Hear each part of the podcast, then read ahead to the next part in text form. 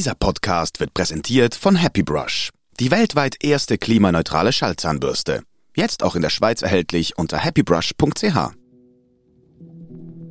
NZZ Akzent.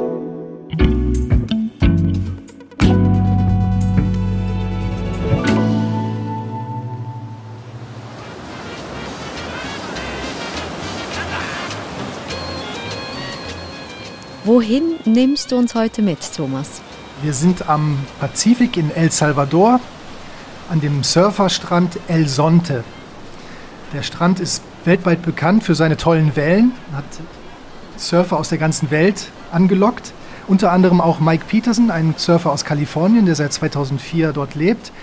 Und dieser Mike Peterson hat ein Sozialprojekt ins Leben gerufen, um den Jugendlichen vor Ort eine Perspektive zu geben, weil bisher ist El Salvador bekannt dafür, für Kriminalität, für kriminelle Jugendbanden.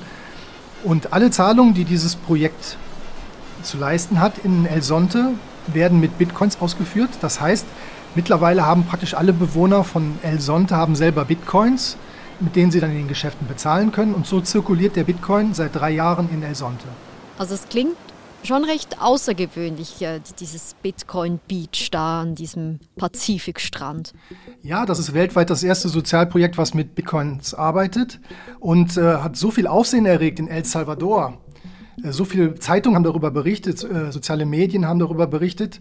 Und irgendwann ist das zu Präsident Nayib Bukele vorgedrungen. Der hat sich das angeguckt, das Projekt, hat sich auch von Peterson erklären lassen, wie es funktioniert und kam dann auf die Idee, dass man diese positiven Effekte des Bitcoins ja auf das ganze Land anwenden kann. Bitcoins seien die Zukunft und El Salvador solle eine Pionierrolle in der Kryptowelt einnehmen. Thomas Mills erzählt vom ambitionierten Plan des Präsidenten Bukele. Also das heißt, der Präsident lässt sich inspirieren von diesem Sozialprojekt mit Bitcoins. Was macht er denn jetzt? Im Juni gibt es eine Bitcoin-Konferenz in Miami und dort schaltet sich Bukele dazu. Er soll einen Vortrag halten.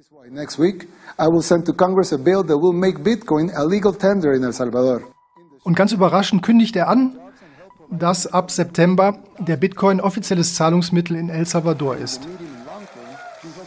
Bisher ist nur der Dollar offizielles Zahlungsmittel. Der Bitcoin kommt also als zweite Landeswährung hinzu. Also schon etwas sehr Außergewöhnliches, dieser Plan. Ja, damit ist El Salvador das erste Land, das den Bitcoin zum offiziellen Zahlungsmittel macht. Was ist denn Bukele für ein Typ, dass er so ein doch Experiment wagt? Bukele ist zum einen sehr jung, er ist erst 40 Jahre alt. Zum anderen ist er ein, ein bunter Paradiesvogel, kann man sagen. Er hat äh, in jungen Jahren eine Diskothek eröffnet, er hat Motorräder verkauft und ist dann irgendwann in die Politik gegangen mit ganz neuen Ideen und will sich so ein bisschen wie ja, der Modernisierer von El Salvador geben. Also modernisieren heißt in die digitale Welt des 21. Jahrhunderts einsteigen. Mhm. Und zu dieser digitalen Welt gehört der Bitcoin als modernes Zahlungsmittel. Letztlich will er natürlich El Salvador eine wirtschaftliche Alternative geben. Und zwar, er will sein Land zu einer Art Technologie-Hub des 21. Jahrhunderts machen, in einer Region, die bisher durch Gewalt, durch Korruption, durch Migration bekannt geworden ist. Also eine neue Perspektive für sein Land. Und auch so ein bisschen eine Image-Korrektur vielleicht. Ja, weil bisher, wenn man in die Zeitungen schaut, äh, El Salvador kommt nicht besonders gut weg höchste Kriminalitätsrate der Welt, höchste Mordrate der Welt. Das ist eine Imagekorrektur um 180 Grad. Jetzt kündet er also im Juni 2021 beim Bitcoin-Kongress an, er wolle Bitcoin offiziell einführen. Was macht er denn als nächstes? Innerhalb von drei Tagen bringt er eine Gesetzesinitiative in den Kongress. Und dort wird innerhalb von wenigen Stunden wird dieses Bitcoin-Gesetz verabschiedet. Das sind 16 Paragraphen. Mhm. Und in El Salvador ist es so, das neue Gesetz braucht drei Monate. Nach drei Monaten tritt es in Kraft. Das heißt, er bringt es im Juni ins Parlament und dann drei Monate später kann das äh, Gesetz in Kraft treten. Also das heißt, seit September gilt in El Salvador das neue Bitcoin-Gesetz, das ist schon außergewöhnlich. Also das ging ja enorm schnell. Das scheint ihm wirklich wichtig zu sein, dem Präsidenten. Ja, er hat natürlich den Vorteil, dass er im Parlament die absolute Mehrheit hat. Außerdem hat er so eine gewisse autoritäre Züge. Das, was er will, das muss dann auch schnell umgesetzt werden. Das heißt, mhm. es gab keine wirklichen technischen Analysen oder Diskussionen darum, ob das überhaupt machbar ist, sondern er hat von oben herab gesagt, das wird jetzt gemacht und seine Parlamentarier sind ihm da gefolgt. Mhm. Und was schreibt denn dieses Bitcoin-Gesetz jetzt genau vor? Zum einen schreibt es vor, dass Geschäfte Bitcoins annehmen müssen, sofern sie die technische Voraussetzung haben. Aber der Staat verpflichtet sich auch, da die technischen Voraussetzungen zu schaffen, was zum Beispiel diese Bitcoin-digitale Geldbörse, die Shivo Wallet ist. Dazu gibt es aber auch noch die Perspektive, dass in Zukunft Löhne, Steuern, Renten, alles in Bitcoin gezahlt werden kann was im Augenblick noch nicht wirklich funktioniert, aber das steht im Gesetz drin. Das ist also die Perspektive, das soll technisch machbar sein. Mhm. Du hast diese Chivo Wallet angesprochen. Was ist denn das genau? Also die Chivo Wallet ist sozusagen das Herzstück dieser ganzen Operation. Das ist eine App, die man sich aufs Smartphone runterlädt, mhm. die man dann so ein bisschen wie Online-Banking verwaltet. Und es ist eine staatliche App. Das heißt, die Regierung hat diese App entwickelt und über sie sollen diese ganzen Bitcoin-Transaktionen ablaufen. Der Knackpunkt ist, nur wer Bürger von El Salvador ist, kann sich die runterladen, bekommt dann als Willkommensgeschenk 30 Dollar in Bitcoin. Mhm. Aber ich habe also eigentlich gar keine freie Wahl hier als Bürger, Bürgerin von El Salvador. Gut, man hat die Wahl, man könnte auch eine ausländische App runterladen. Allerdings hat man dann nicht die Funktionen, die der Staat einem zur Verfügung stellt. Also wenn man in die Perspektive geht, dass man Steuern, Löhne, Rente, dass alles darüber abgewickelt wird, dann braucht man schon diese Shivo Wallet, die staatliche App. Gut, jetzt hat El Salvador also als erstes Land weltweit die Möglichkeit geschaffen, dass ich mit Bitcoin bezahlen kann seit September. Jetzt ist Dezember, also seit vier Monaten. Wie gut läuft denn das jetzt? Ja, ich wollte es eigentlich ausprobieren. Ich wollte mir die staatliche Shivo-App runterladen, aber das Problem ist, dass ich kein Bürger von El Salvador bin, deswegen kann ich das nicht. Da hat mir der Surfer von Bitcoin Beach, der Mike Peterson, hat mir gesagt, er hatte seine eigene Wallet kreiert, die Bitcoin Beach Wallet. Die habe ich dann runtergeladen. Er hat mir gezeigt, wie die funktioniert. Ich habe ihm dann 40 Dollar in Bar gegeben und habe ihm gesagt, ja, dann überweist du mir doch die 40 Dollar in Bitcoin, damit ich dann auch mal Geld habe. Mhm. Und ich wollte es natürlich dann auch ausprobieren. Ich bin in Starbucks, habe einen, einen, Kaffee getrunken und ein Sandwich gegessen. Der Preis war 8,75 Dollar. Dann hat der junge Herr an der Kasse, hat das eingetippt, dann wurde ein, ein Code generiert, den ich dann mit meinem Handy eingelesen habe. Aber jedes Mal, wenn ich diesen Code eingelesen habe, erschien auf dem Handy jeweils mehr als 9 Dollar als Überweisungsgebühr. Ich habe gefragt, warum ist da diese Diskrepanz? Sie haben gesagt, ja, versuch's nochmal. Ich habe es nochmal probiert. Es waren wieder mehr als 9 Dollar. Und dann irgendwann haben sie gesagt, ja, es liegt halt daran, dass die Internetverbindung irgendwie nicht, nicht funktioniert. Das stimmt nicht. Er kann den Kurs nicht aktualisieren. Da gibt es Abweichungen. Das heißt, die Kasse von Starbucks hat einen anderen Bitcoin-Kurs als mein Smartphone. Das ist die Message, die er mir darüber bringen wollte. Ich habe es dann irgendwann sein gelassen, habe gesagt, hier, ich gebe dir einfach 8,75 Dollar in, in echten Dollars und das war's dann. Okay, gut, das, das scheint irgendwie nicht ganz so alltagstauglich zu sein hier, Bukeles Vision. Es geht damit los, dass Handy- und Internetverbindungen in El Salvador sehr schlecht sind. Allerdings habe ich auch mit Experten geredet, die sagen, in der Chivo Wallet ist das gleiche Problem. Es gibt immer wieder Abweichungen vom wirklichen Betrag. Im Falle von Chivo glauben diese Experten, es könnte irgendwie versteckte Gebühren könnten damit drin stecken, dass also die Wallet automatisch Transaktionsgebühren generiert. Was sagt denn der Präsident Bukele dazu, dass hier das Ganze nicht reibungslos funktioniert und offenbar auch die Infrastruktur noch gar nicht so weit ist? Ja, er sagt halt, das sind Kinderkrankheiten und sie arbeiten daran, dass es besser wird. Der Präsident Bukele lässt sich davon überhaupt nicht beirren. Do you like our country? Am 20. November gibt es einen großen Auftritt auf einer, auf einer Bühne von einer riesigen Leinwand. Bunte Laser werden, werden gespielt. Hunderte Menschen stehen vor der Bühne, filmen alles mit ihren eigenen Handys. Bukele tritt auf, wie immer mit der nach hinten gedrehten Baseballmütze. Ganz coole, hippe Kleidung hat er an. So we were thinking of building Bitcoin City. Und verkündet, dass El Salvador in Zukunft auch die erste Bitcoin City haben wird. Aha.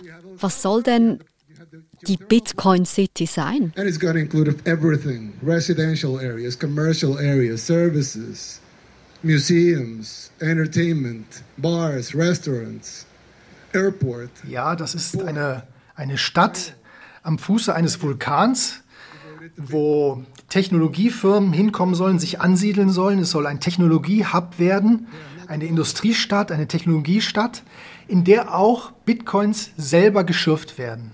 Also geschürft, äh, was heißt das? Das kenne ich jetzt eher vielleicht so von, von Rohstoffen schürfen. Das muss man sich so vorstellen. Das ist der digitale Prozess, um Bitcoins herzustellen. Da werden hunderte oder tausende Computer hintereinander geschaltet, rechnen stundenlang, rechnen stundenlang und dann irgendwann wird ein neuer Bitcoin errechnet. Und das Ganze ist eine sehr aufwendige Operation, die sehr viel Energie kostet. Man nennt das Mining, also wirklich so wie im Bergwerk, dass man die Bitcoins also praktisch aus der Erde holt. In Wirklichkeit ist das eine digitale Rechenfunktion. Und woher kommt denn diese viele Energie, die hier gebraucht wird? Ja, El Salvador hat den Vorteil, dass das Land sehr viele Vulkane hat. Und die Wärme, die in diesen Vulkanen herrscht, die will man ausnutzen zur Energiegewinnung. In Wahrheit tut man das schon. Ungefähr 20 Prozent der Energie von El Salvador kommen schon aus diesen Wärmekraftwerken. Und deswegen wird diese Bitcoin City auch am Fuße eines Vulkans gebaut. Wir sind gleich zurück. Happy Brush ist ein Münchner Startup, das nachhaltige und effektive elektrische Zahnbürsten zu fairen Preisen anbietet. Nun auch in der Schweiz erhältlich die Vibe 3, die erste klimaneutrale Schallzahnbürste mit 40.000 Vibrationen. Schau dich im Onlineshop um und entdecke neben Zahnbürsten auch vegane Zahnpasten. Als NZZ-Akzenthörer erhältst du 10% Rabatt auf www.happybrush.ch. Code HappyNZZ10.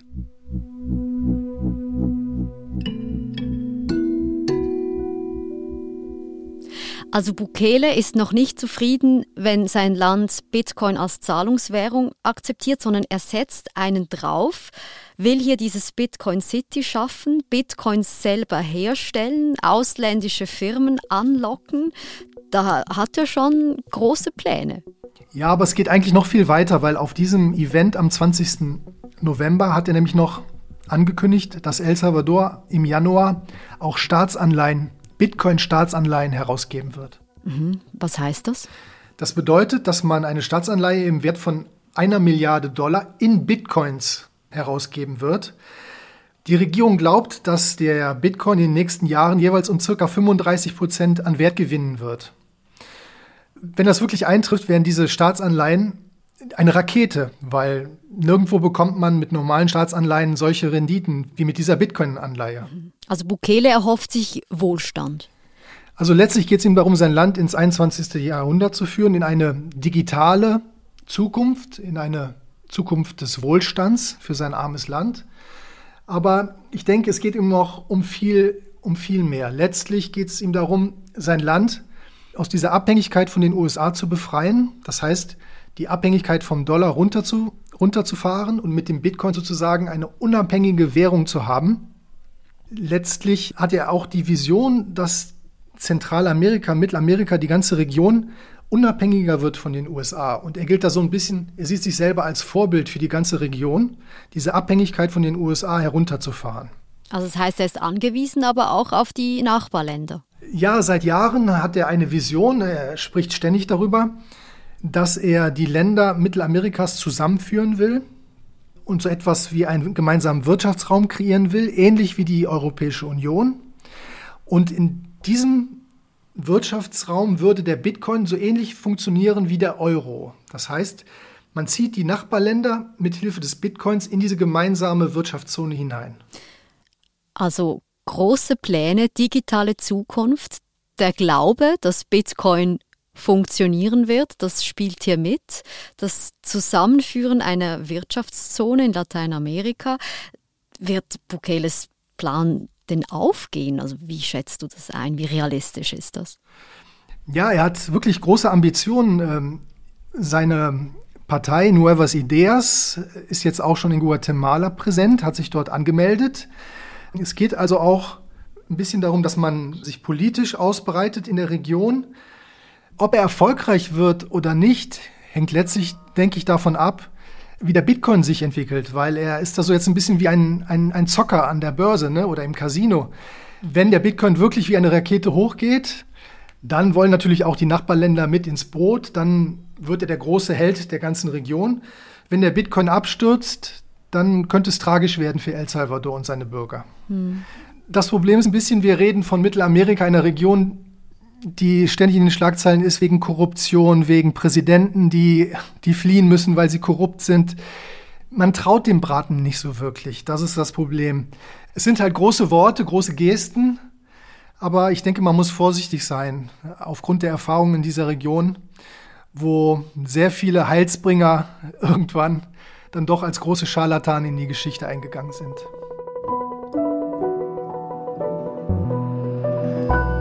Thomas, mit welchen Gedanken bist du zurückgereist, als du da El Salvador und die Bitcoin-Zukunft ein bisschen erlebt hast? Ja, zum einen ging es einem ja doch schon ans Herz, weil die, die Jugend in El Salvador hinter diesen ganzen Projekten steht und da ja auch sehr viel Hoffnung reinsetzt und man drückt ihnen die Daumen, dass es wirklich funktioniert. Mhm. Aber als, ja, als Journalist, der Mittelamerika schon ein bisschen länger begleitet, hat man immer so im Hinterkopf, oh mein Gott, ich hoffe, es, es geht nicht schief. Mhm. Ich meine, man kann dir nur die Daumen drücken.